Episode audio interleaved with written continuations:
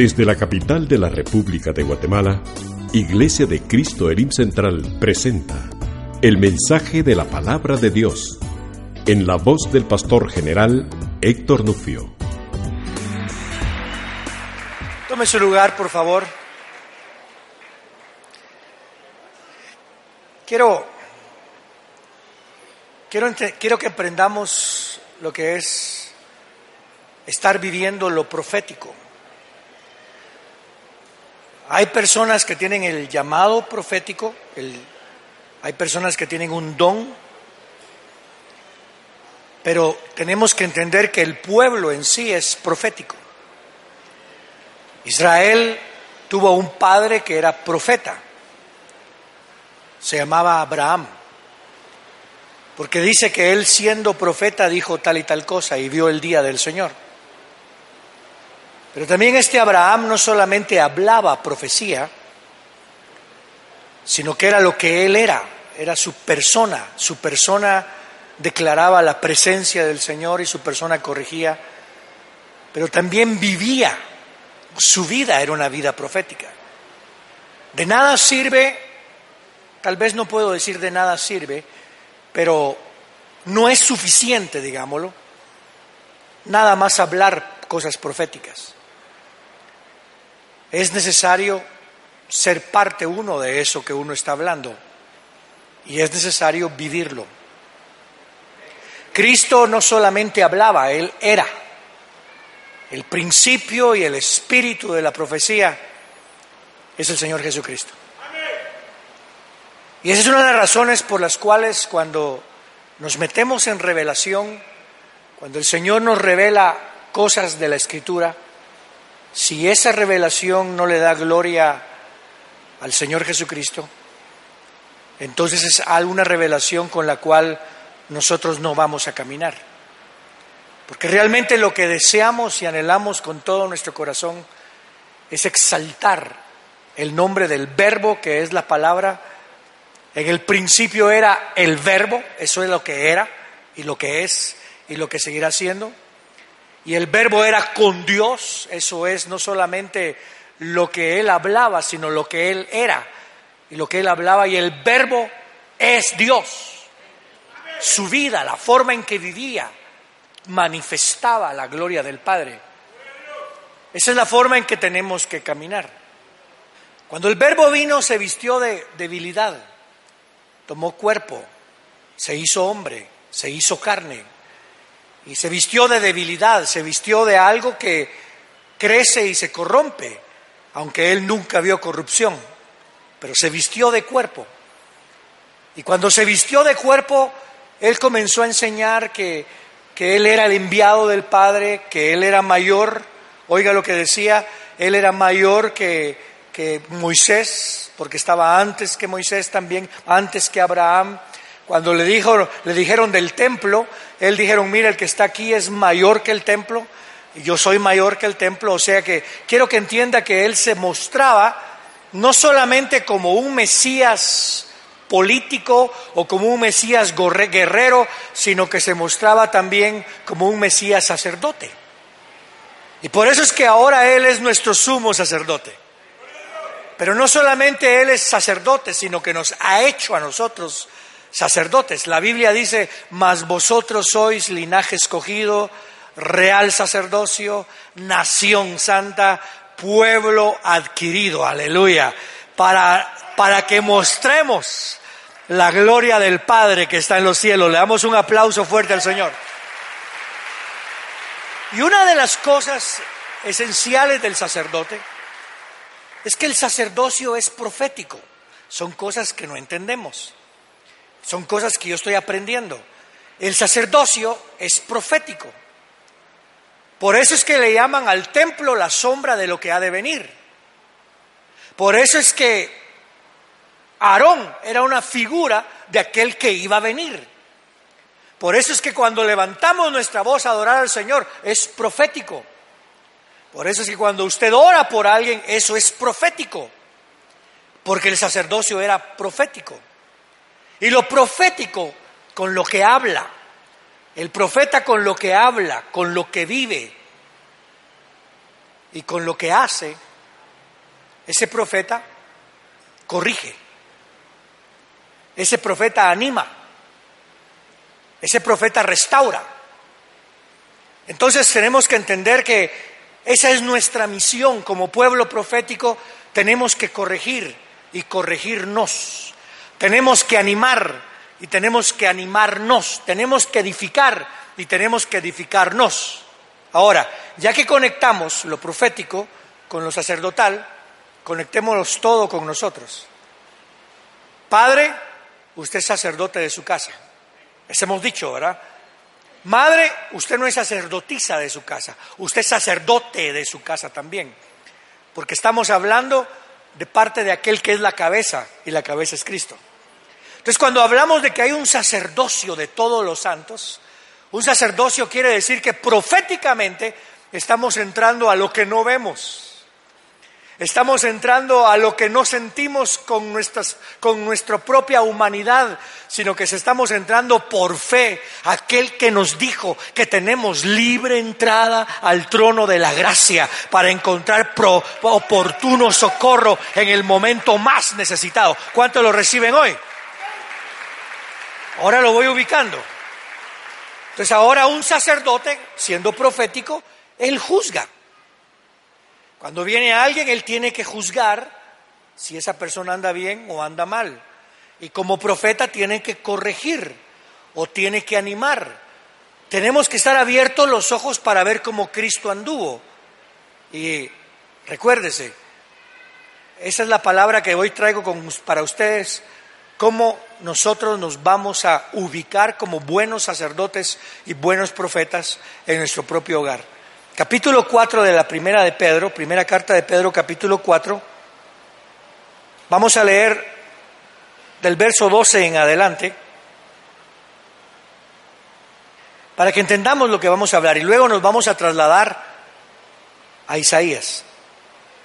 Amados, nosotros somos los amados, no os sorprendáis por el fuego que arde entre vosotros para poneros a pruebas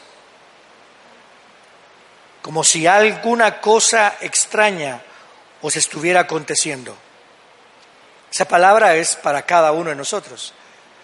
No sé qué es lo que se está viviendo, pero por favor no se sorprenda. Antes bien, gócense a medida que participáis en las aflicciones de Cristo. Porque la aflicción de Cristo vino para mostrar la voluntad de Dios en la vida de otros. Y su vida es para mostrar la voluntad de Dios no solamente en la suya, sino en la vida de otros. Para que también en la revelación de su gloria os gocéis con regocijo. Eso ya es profético. Usted va a regocijarse en la presencia del Señor. Cuando sois injuriados en el nombre de Cristo, sois bienaventurados, porque el glorioso Espíritu de Dios reposa sobre vosotros.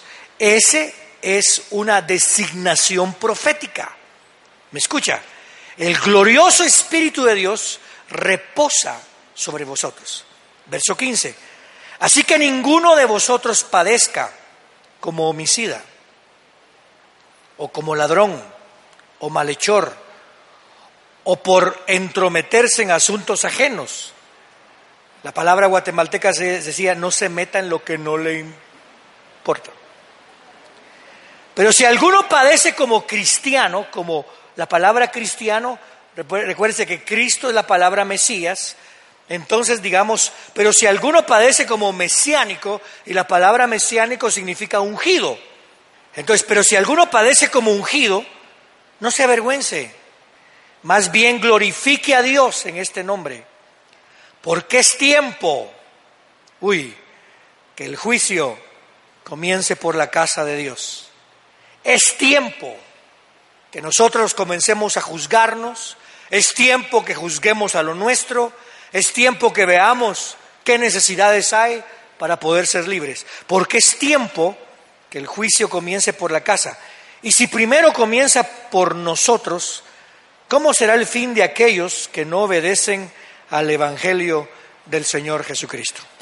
Vamos ahora al libro de Isaías, por favor capítulo 6. Estamos hablando de un juicio por la casa.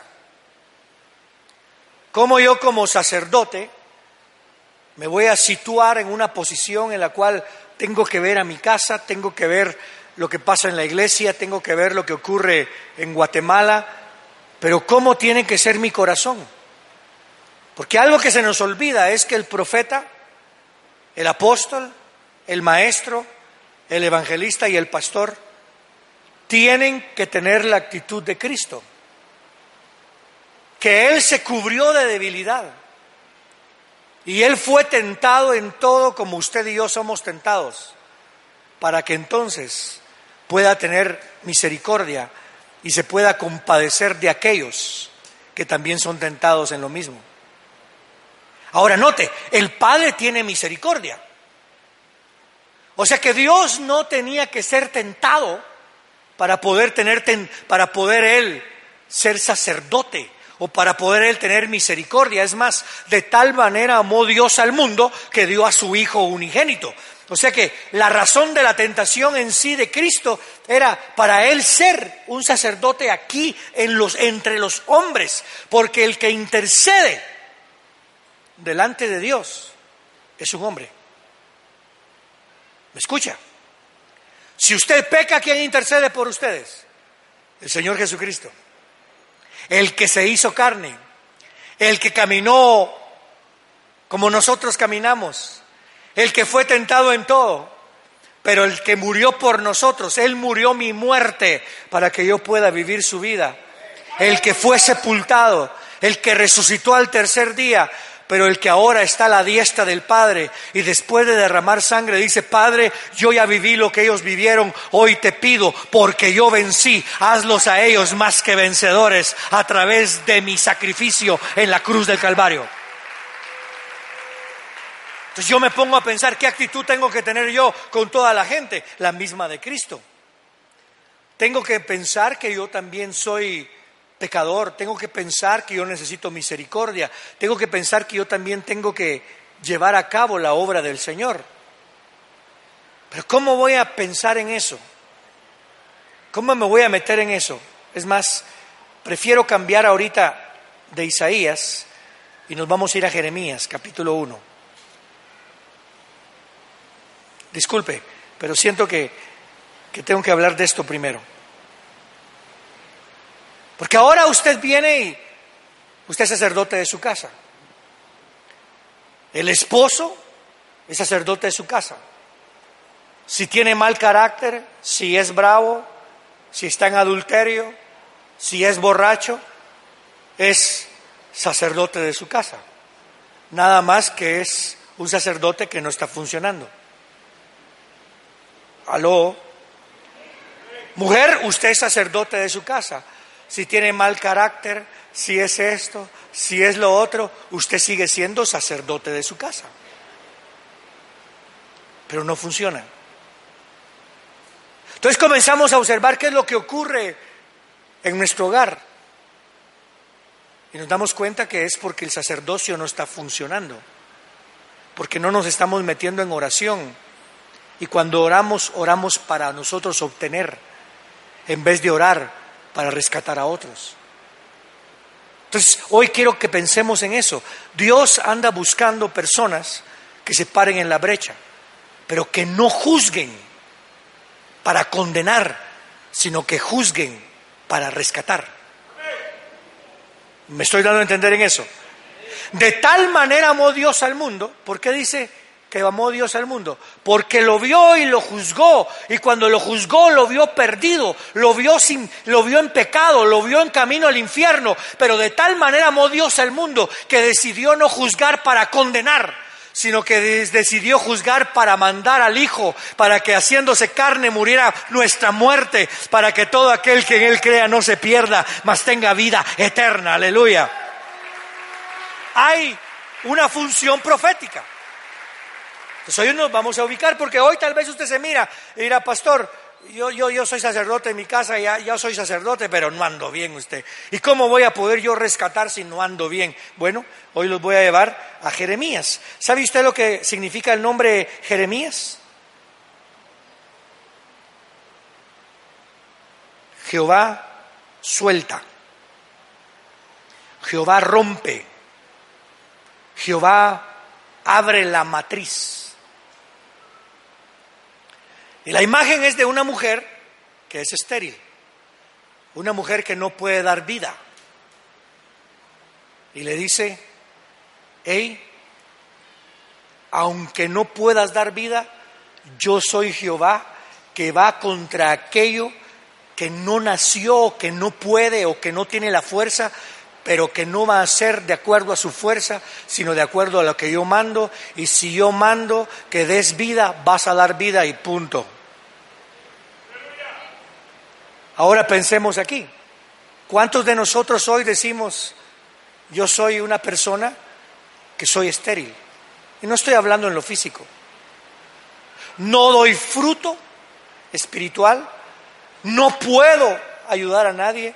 Miro a mis hijos y no puedo intervenir. Estoy débil. Está bien. Pero Jehová es el que rompe la matriz. Y te voy a decir una cosa. Aunque tú no puedas, aunque tú no tengas fuerza, aunque tú estés condenado, tú vas a hacer lo que Jehová manda porque Él es el que te fortalece y Él es el que te va a llevar y Él es el que va a obrar a través de ti. Lo único que tú tienes que decirle es, quiero ser un instrumento de Jehová. Diga conmigo, quiero ser un instrumento de Jehová. Dígalo, quiero ser un instrumento de Jehová. Fíjese bien, muy estéril puede ser un vientre. Dios lo mostró en, en Sara lo mostró en Rebeca, lo mostró en Raquel. Dieron a luz. No sé cómo está tu vida, pero eres sacerdote. Tienes que dar lo que Dios quiere que des. Entonces vamos a leer pues. Las palabras de Jeremías, hijo de Ilquías, de los sacerdotes que estaban en Anatot, en la tierra de Benjamín.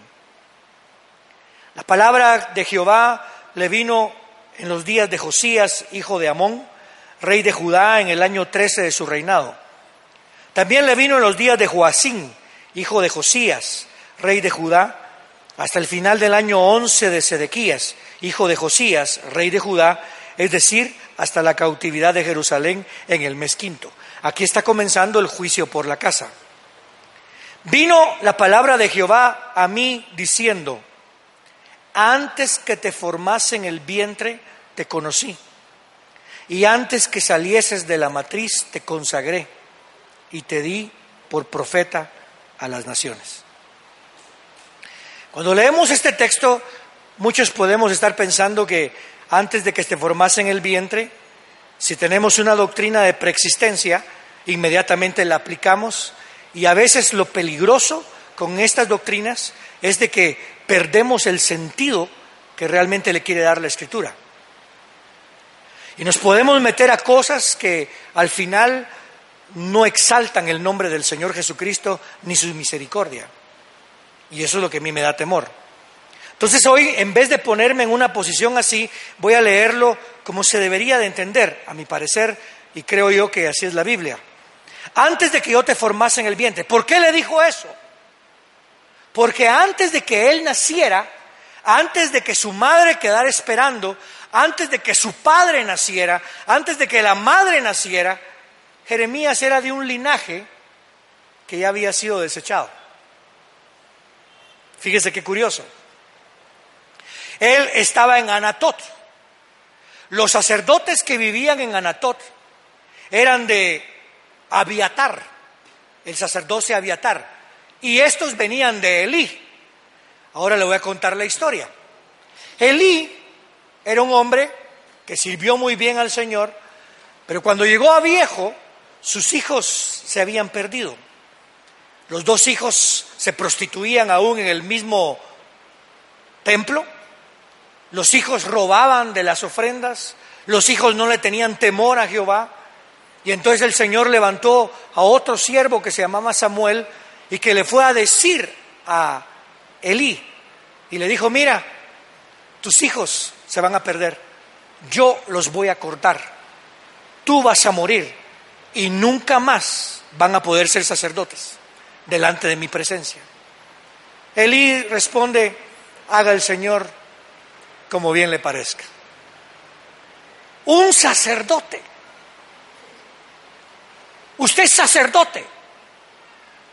Usted no puede decir, bueno, Señor, si tú quieres que sean salvos mis hijos, pues que sean salvos. Si tú no quieres que sean salvos, pues ni modo, ¿qué le vamos a hacer? Señor, si tú quieres que mi esposo sea salvo, pues ni modo, me tengo que aguantar que se salve. Y si tú no quieres que sea salvo, pues que no sea salvo. Hermano, perdone, usted no entiende su posición. Yo no entiendo a veces mi posición. A mí no, a mí no me importa o no me debe de importar cómo anda una persona. A mí lo único que me debe importar es cumplir con mi función y de meterme delante de mi Padre y decirle, Padre, si es posible, si es posible, si es posible, hágase tu voluntad y no la mía. Pero yo sigo diciendo, si es posible que se salve esta persona. Y yo sé que si es posible, porque tú eres el Dios que puede parar a alguien en el camino a Damasco y eres el Dios que se puede manifestar a un Pablo y eres el Dios Dios que se manifestó a mí, me escogió a mí. Eres el Dios que salva. ¿Cuánto le da un aplauso fuerte al Señor? Miremos a David. Observemos a David. Porque es la condición mucho de nosotros. David pecó. Tuvo intimidad con una mujer que se llamaba Betsabé, quedó esperando. Nació baby. Después de haber él pecado, oiga lo que hizo David, pecó y después mandó a matar a Urias, el esposo de, la, de Betsabé. Pasó un año y medio, el baby probablemente tenía nueve meses de, de haber nacido y de repente se acerca Natán, el profeta se le queda viendo y le dice, eres un pecador, usted sabe la historia, cómo lo hizo. David se arrepiente y entonces le dice el profeta, ¿qué le dice a David? ¿Sabes que David no te va a matar Dios? Pero se va a morir tu hijo. Oiga, por mi pecado se va a morir mi hijo. Pero lo que no entendía David y, a veces lo que no entendemos es que la razón era que este era un descendiente de, de David pero todos pensaban que era hijo de Urias. Y entonces no podía aparecer en el linaje de Jesús. Y si aparecía en el linaje de Jesús, habrían muchas dudas al respecto de, Jesús, porque dirían, no, no, no, porque estoy seguro que David dijo, mira, se murió mi, mi, oiga, estoy pensando yo, ese es Héctor Nufio, se murió Urias, pobrecito Urias, y su mujer está esperando, qué barbaridad. Vení para acá, voy a mostrar yo la grandeza de mi corazón y voy a tomar a este baby como que fuera mío. Todos hubieran pensado que era hijo de Urias. Y entonces cuando Cristo nace hubieran dicho, este es hijo de Urias, no de David. Este no proviene del linaje de David, viene de Urias. Entonces Cristo, ese niño tenía que morir para que entonces naciera Salomón y fuera claro que Jesús es del linaje de David y el que viene a restaurar el tabernáculo, la casa, el linaje de David. ¿Sí me explico? Pero regresemos a David. Entonces David dice, por mi culpa se va a morir. Es que hay un plan. Y se mete a orar. David no dice, ¿sabes qué? Señor, ya no quiero vivir. Ya, ¿de qué sirve la vida? Mejor mátame, soy un pecador, soy un infeliz, no valgo para nada. Señor, mejor mátame, mátame ya. No dijo eso. Se metió, dejó de comer y se metió a orar. Dios ya había dicho que lo iba a matar. Pero dijo, no, Señor, que no se muera, que no se muera, que no se muera, que no se muera, Padre, que no se muera. Y de repente muere baby. Los siervos vienen y miran a David que está tirado, que no se muera y no quiere comer. No, no me den de comer, no me den de comer. Yo quiero seguir orando con el Señor porque soy sacerdote de mi casa. Él no pensó en sí, pensó en niño. Soy sacerdote de mi casa. De repente vienen y le dicen, David, ya murió tu hijo. Bueno, se va a sentar, comienza a comer y le dicen, ¿por qué estás comiendo ahora, David? Porque Dios está, Dios es perfecto en todos sus planes. Dios no me quiso matar a mí, se murió mi hijo. Yo no entiendo por qué. Ahora sabemos por qué, pero yo no entiendo por qué. Pero así es Dios. Y le voy a decir una cosa, mi hijo ya no va a venir a mí, pero yo voy a ir a mi hijo. Y mi hijo está con el Señor y yo sé que pase lo que pase, yo sé que mi redentor vive. Eso lo dijo Job, pero yo sé que mi redentor vive. ¿Sí lo mira? Pero mire la actitud del otro. Haga Dios como bien le parezca. Esa no es una actitud sacerdotal. Si usted pecó, arrepiéntase y clame a Dios y Él le responderá. Dice amén a eso. Si alguien en su familia peca, no se dé por vencido. Siga orando y siga delante de la presencia, porque aunque usted muera, sus oraciones continúan delante de la presencia del Padre. Oh, démosle ese aplauso fuerte al Señor. Aunque usted, mire qué tremendo es el ser sacerdote. Pero miren el linaje de Jeremías. Después viene otro que se llamaba Abiatar. Este estuvo con David y le ayudó a David. Pero en tiempo de Salomón traicionó a Salomón. Entonces lo quitaron de sacerdote a él y pusieron a Sadoc. Y entonces le dijeron a este Abiatar, te vas a Anatot y ahí te quedas. Ya no te quiero ver en ninguna otra parte. Estás exiliado y olvídate. Y la Biblia dice, y esto lo hizo Salomón para cumplir la palabra que se le había dado a Elí. Mire qué linaje. Y ahora ahí anda Jeremías. Y el nombre de Jeremías es el que suelta la matriz pero su linaje de sacerdote es de estéril. Proviene de una línea estéril, me refiero en el sacerdocio. Ya no puede servir como sacerdote. Y de repente se le aparece Jehová. Y le dice, me vas a servir, pero quiero dejarte claro, tú estás en mi plan. Antes de que estuvieras en el vientre de tu madre, yo te conocí. Lo que le está diciendo es, yo ya sé tu pasado. Yo ya sé lo que hiciste. Yo ya sé de dónde procedes. Yo ya sé lo que hablé hacia tu linaje. Pero ahora tú tienes que saber que nunca te perdí de mi mirada y que yo desecho, pero al que se arrepiente lo vuelvo a, a restaurar. Y si mi pueblo sobre el cual mi nombre es invocado, se arrepiente de su pecado, busca mi rostro, clama a mí, yo lo oiré desde los cielos, inclinaré mi oído y yo voy a sanar su tierra. ¿Cuántos lo creen hoy? ¿Está entendiendo lo que le estoy diciendo?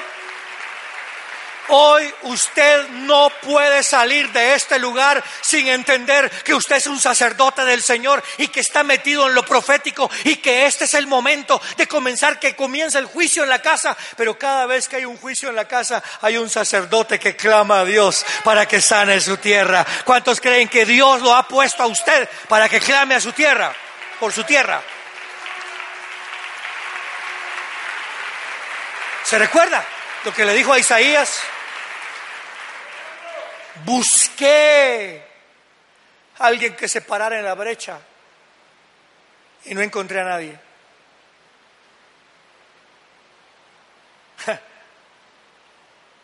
Eso es terrible. Busqué, Dios buscando a alguien que clamara por la casa, porque iba a comenzar el juicio. Después de que purifican a, a Isaías y le purifican los labios, dice el Señor, ¿a quién enviaré? ¿A quién enviaré? ¿Sabe por qué? Porque cuando usted es sacerdote, lo primero que tiene que reconocer es su necesidad. Pero una vez usted reconoce su necesidad, usted entonces comienza a ver la necesidad de Dios. Y usted dirá, ah, pastor, Dios no tiene necesidad de nadie. No, Él no tiene necesidad de nada, pero Él cría necesidad para tener misericordia. Su amor, ¿ha visto usted que el amor, el amor hace que uno tenga necesidad. Por ejemplo, usted puede decir, Yo estoy, estoy en mi casa, estoy en un lugar tranquilo, vivo feliz y todo, pero de repente siente amor por ir a predicar el Evangelio a otro lado. Y usted dice, y así lo hemos dicho, ¿y qué necesidad tengo yo de ir a Livingston, por ejemplo, a predicar el Evangelio? Es que usted no lo hace por una necesidad suya, sino por una necesidad de aquel. Y cuando usted muestra su necesidad a Dios, esa necesidad de usted despierta necesidad en Dios, por su amor. ¿Qué necesidad tenía Dios de dar a su Hijo unigénito? Ninguna, pero vio la necesidad del pueblo que iba hacia el infierno y Él creó necesidad en Él y dijo, de tal manera amó Dios al mundo que dio a su Hijo unigénito para que creyendo en Él nosotros no nos perdamos, mas tengamos vida eterna. ¿Sí me explico en eso? Entonces viene Isaías y le muestra su necesidad a Dios y cuando descubre la necesidad de Dios, Dios viene y dice, ¿a quién enviaré? ¿A quién enviaré? ¿Quién es el que está hablando? Dios. ¿Y quién es este Dios? El que puede mandar a un ángel, el que puede mandar a un espíritu. Dios puede usar una piedra, pero lo que Él quiere usar son sacerdotes. Quiere usar a los sacerdotes de cada casa. Quiere usarme a mí para clamar por mi familia. Por eso es que usted no se puede llenar de rencor. Es que mi padre me hizo tal y tal cosa. Está bien. Es que usted no sabe, pastor, una vez hablando yo con una hermana, comencé a, oremos por tu familia. Pastor, perdone, me dijo. Es una esposa de pastor. Perdone, pastor, me dijo. Yo tengo conflicto, porque mi padre es padre adoptivo y él me violó. Y después mis tres hermanos me violaron. Y yo he tenido que luchar con ese rencor. Oramos por ella. Ella una vez dio aquí su testimonio. Y un día ella dijo, voy a ir a visitar a mi papá. Y voy a ir a visitar a mis hermanos. Porque no se puede quitar de la boca papá y hermanos. Y yo no estoy diciendo que usted ponga a un lado el pecado, no. Lo que estoy diciendo es que entienda, Dios conoce su necesidad y Dios le ayude para salir de ese problema y Dios la bendiga para que usted salga y dé luz a hijos, para que esos hijos sean su restauración. Pero nunca deje que lo que le ha ocurrido le quite a usted la sensibilidad de entender que Dios lo puso a usted de sacerdote.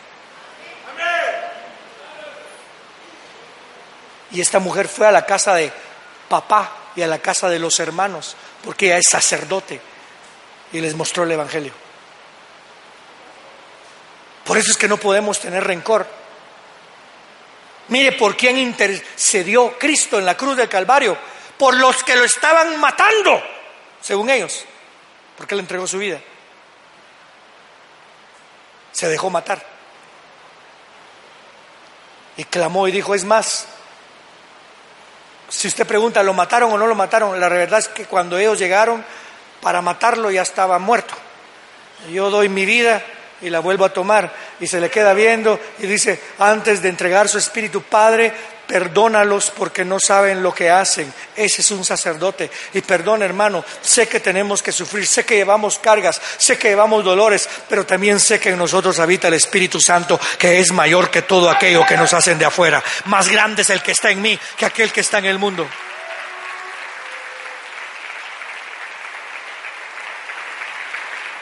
ahora viene este Jeremías. Ahora el ministerio que fue exiliado viene a combatir contra el ministerio que fue aceptado. Quiero que le voy a, explicar el concepto. Isaías, perdón, Jeremías era un profeta que había sido desechado los que estaban caminando mal, los falsos profetas, los falsos maestros, los falsos pastores, los falsos sacerdotes, eran del sacerdocio de Sadoc. Aquel no podía servir en el templo, estos tenían derecho para servir en el templo. Aquel no era aceptable, estos eran aceptables. Pero ahora el Señor va a comenzar con juicio en la casa y ahora el único que puede interceder por aquellos es aquel que fue desechado. Qué curioso, ¿verdad? Y ahora hay un conflicto. Porque viene Jeremías y profetiza, pero aquellos profetizan en contra de Jeremías. Viene Jeremías y les dicen, hagan esto, y comienza a vivir una vida fuerte. Mientras que los otros, en su propia pureza, andaban mal, pero no lo querían reconocer. Nunca se entregaron a la palabra del Señor. Pero Jeremías nunca terminó de seguir intercediendo. Quiero llevarlos ahora a Isaías.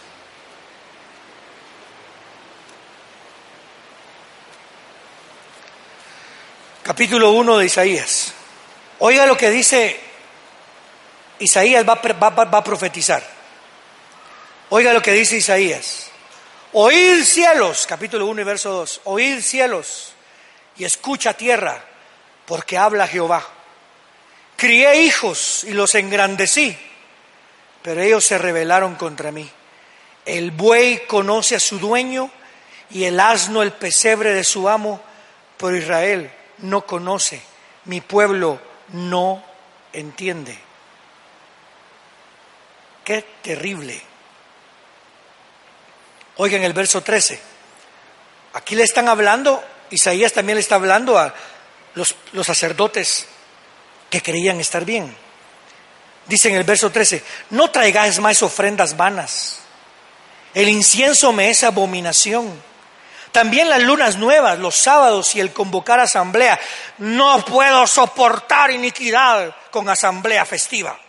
Mi alma aborrece vuestras lunas nuevas y vuestras festividades. Me son carga. Estoy cansado de soportarlas. Cuando extengáis las manos, vuestras manos, yo esconderé de vosotros mis ojos. Aunque multipliquéis las oraciones, yo no escucharé. Vuestras manos están llenas de sangre.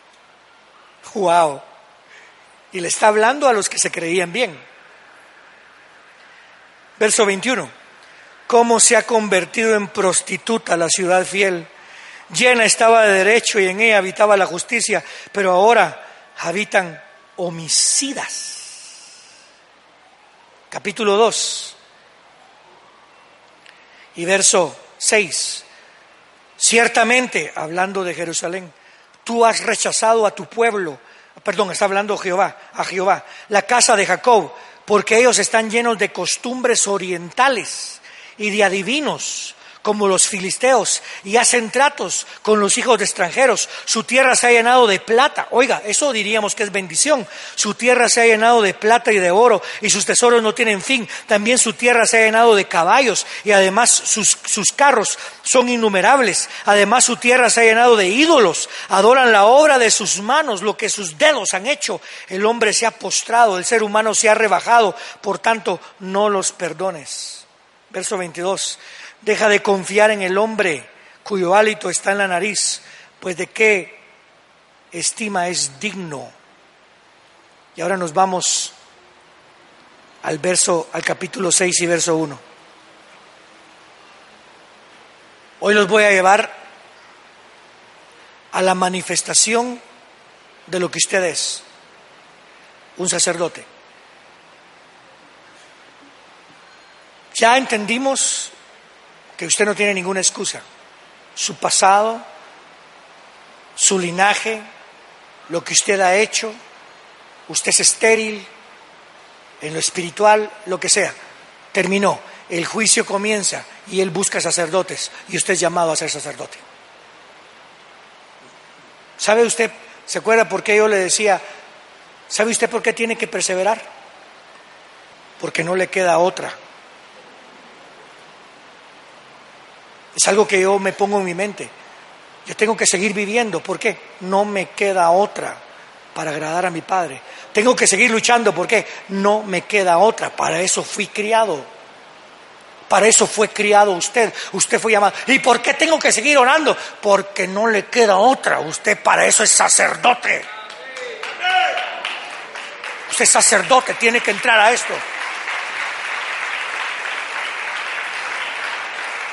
Pero tengo que quitarme la imagen de poderoso o de espiritual o de santo. O la imagen de perdedor, de que no sirvo para nada, como la tenía Jeremías. No le venga a decir, Señor, me vas a escoger a mí, si yo soy pecador. Mira, antes de que vos nacieras, ya conocía tu linaje. Yo ya sé de dónde vienes, yo ya sé tu historia. ¿Usted cree que Cristo no conoce su testimonio? ¿Se recuerda cuando Pablo, él no conocía a Jesús? Y de seguro Jesús no lo conocía a él, según él. Y cuando lo bajan a la tierra, ¿qué es lo que le dice Cristo? Saulo, Saulo. Y lo reprende. Cuando se reprende dos veces es porque se reprende a un conocido. ¿Escuchó eso? Cuando se reprende dos veces es porque se, reprende a un, a un conocido. Saulo, Saulo. ¿Cómo le dice usted a su hijo cuando lo regaña? A mí me, yo me llamo, me amo, me amo, me amo Héctor Rodolfo, pero me decían Rodolfo, me decían Rudy. Pero cuando mi mamá estaba enojada, ¿cómo cree que me decía? Vení para acá, Rudy. Ah, ah. Vení para acá, Rodolfo. No. Héctor Rodolfo. Cuando yo oía los dos nombres, yo sabía que era para regañarme. Y si me decía los dos nombres, es porque era la que me conocía.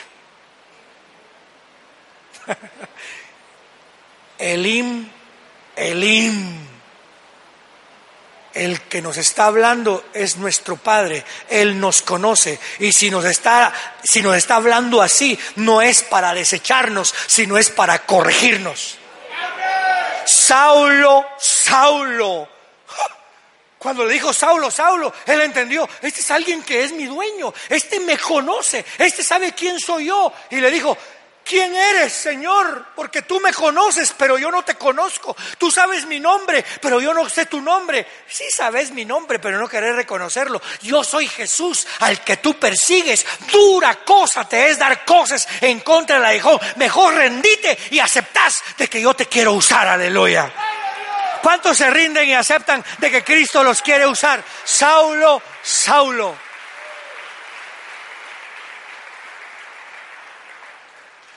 En el año en que murió el rey Usías,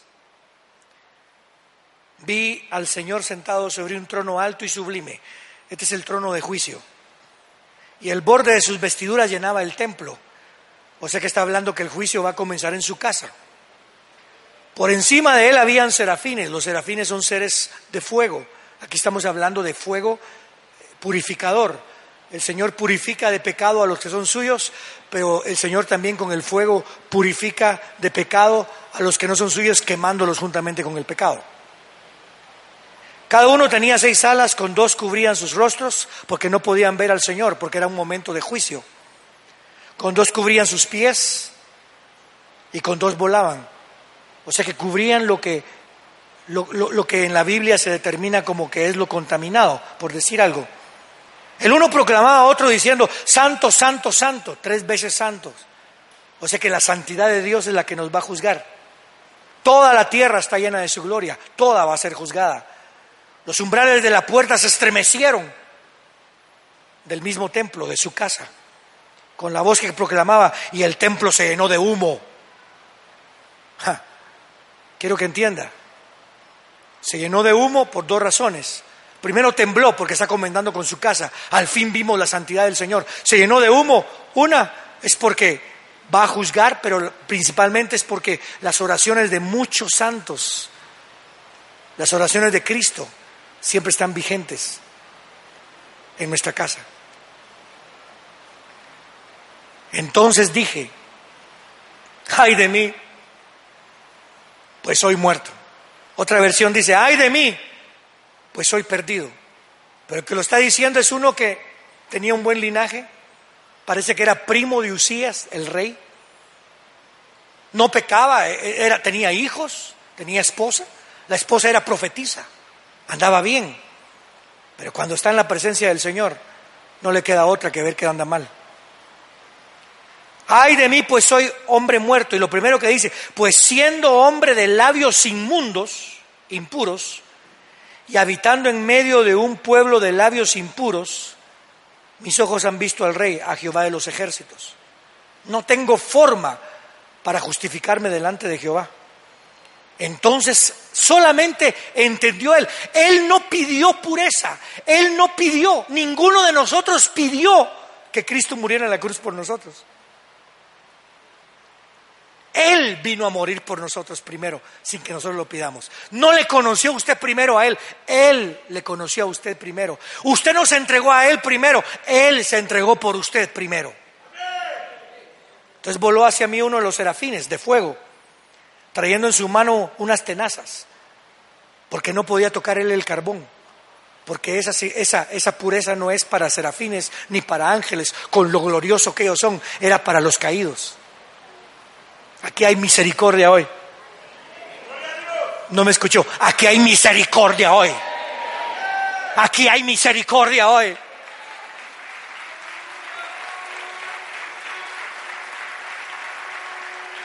Y tocó con él mi boca. Y me dijo, he aquí. Ah, esto, a mí me encanta esta palabra porque a mí ya me tocó mi boca el Señor Jesucristo. A usted ya le tocó su boca el Señor Jesucristo. Oiga, he aquí, esto ha tocado tus labios. Algo que era imposible. Nunca, por favor, no trate esto en casa. Nunca se ponga un carbón encendido en los labios. ¿Se imagina usted cuando vio venir al serafín de fuego, con tenazas y con un carbón encendido? Y se lo va a poner en los labios. ¿Qué hubiera hecho usted? Se hubiera tirado, perdóname Señor, no me castigues. ¿Cómo van a aguantar mis labios el carbón? Pero sin embargo se los puso. Y él cuando vio, esto es castigo, esto es castigo, me van a poner el, me van a poner esto en mi boca, esto es castigo, me van a poner el carbón encendido, el carbón encendido en mi boca, esto es castigo pero cuando se lo ponen resulta que no es castigo. Y le dice que lo milagroso, mira, esto ha tocado tus labios, algo que es imposible, pero en ti fue, fue posible, porque para lo que el hombre es imposible, para Dios todas las cosas le son posibles. Y les toca la boca, y el hombre recibe en la boca y se asombra, pero no se queda así. Hermano, eso es para dar testimonio, eso es para que uno camine orgulloso. A mí me pusieron un carbón en la boca y no me hizo nada, mano. Pero no, quiero que entiendas, si Dios hizo algo misericordioso en ti, mostrándote a Cristo, entiende esto, tu culpa ha sido quitada y tu pecado ha sido perdonado.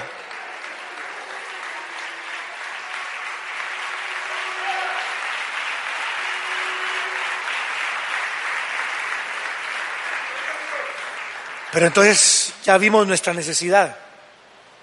Ahora sale la otra necesidad.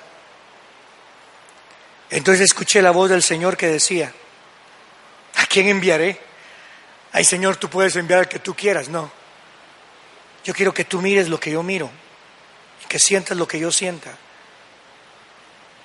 Y que el peso que yo siento por tu esposo, por tus hijos, por ti, por tus vecinos, también tú lo sientas. ¿A quién enviaré? ¿Y quién irá por nosotros? El único que puede ir es el que ya saboreó el carbón,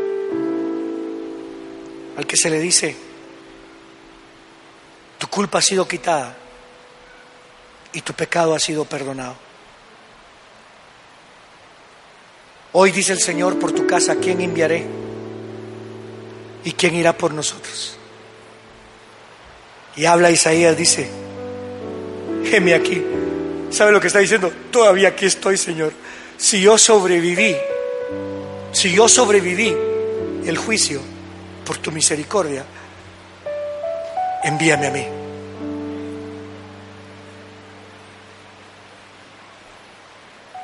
Aquí no vemos ninguno que sea súper limpio, ni limpio.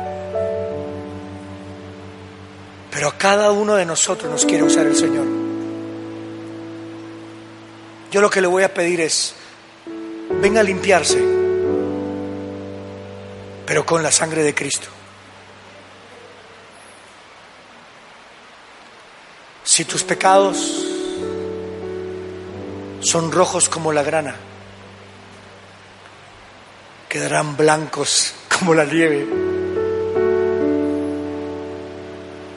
Yo tengo que interceder por los míos, pero no puedo entrar delante de la presencia de Dios con culpabilidad. Señor, yo vengo de un linaje malo, sálvalo, pero no, no, no, no, perdona, Dios te va a usar. Ni puedes entrar a pedir por los perdidos y ni puedes decir, ah, si se pierde, pues se pierde. No. Aquí tienes que venir entendiendo la misericordia que has recibido. Póngase de pie conmigo un momentito.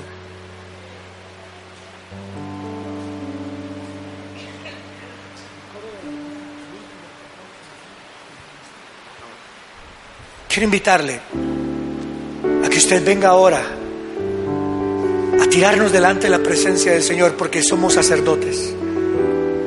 Y que le digamos, Señor, yo salgo de aquí y voy a ir a mi casa y voy a ver a mi familia y voy a ver a los míos y voy a clamar por ellos. Somos sacerdotes.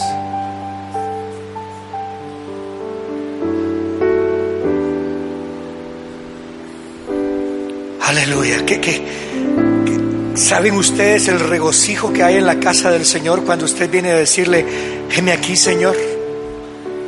Venga. ¿Qué, ¿Qué, le puede evitar? Yo sé que lo puede hacer ahí donde está, perdone, no quiero, no quiero ofenderlo, pero ¿qué le puede evitar ir a Dios ahí donde está o aquí y decirle, nada? Señor, es que mi linaje, es que mi pecado, es que he sido desechado. Olvídate. Cuando Dios habla, habla. Mis ojos revelan que yo nada puedo esconder, que no soy nada sin ti, oh fiel Señor. Todo lo sabes de mí cuando miras el corazón. todo lo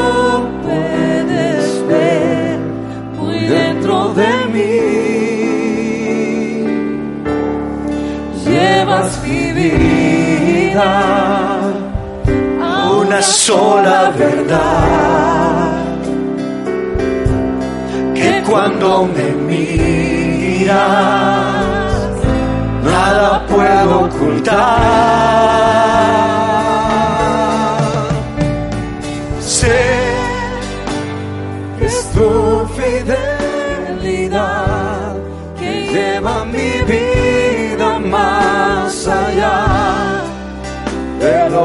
puedo imaginar. Sé que no puedo negar que tu mirada puesta en mí me llena de tu paz. digámoselo al Señor de nuevo tus ojos que yo. Nada puedo esconder que no soy nada sin ti, oh fiel Señor, porque todo, todo lo sabes de mí. Cuando miras el corazón, todo lo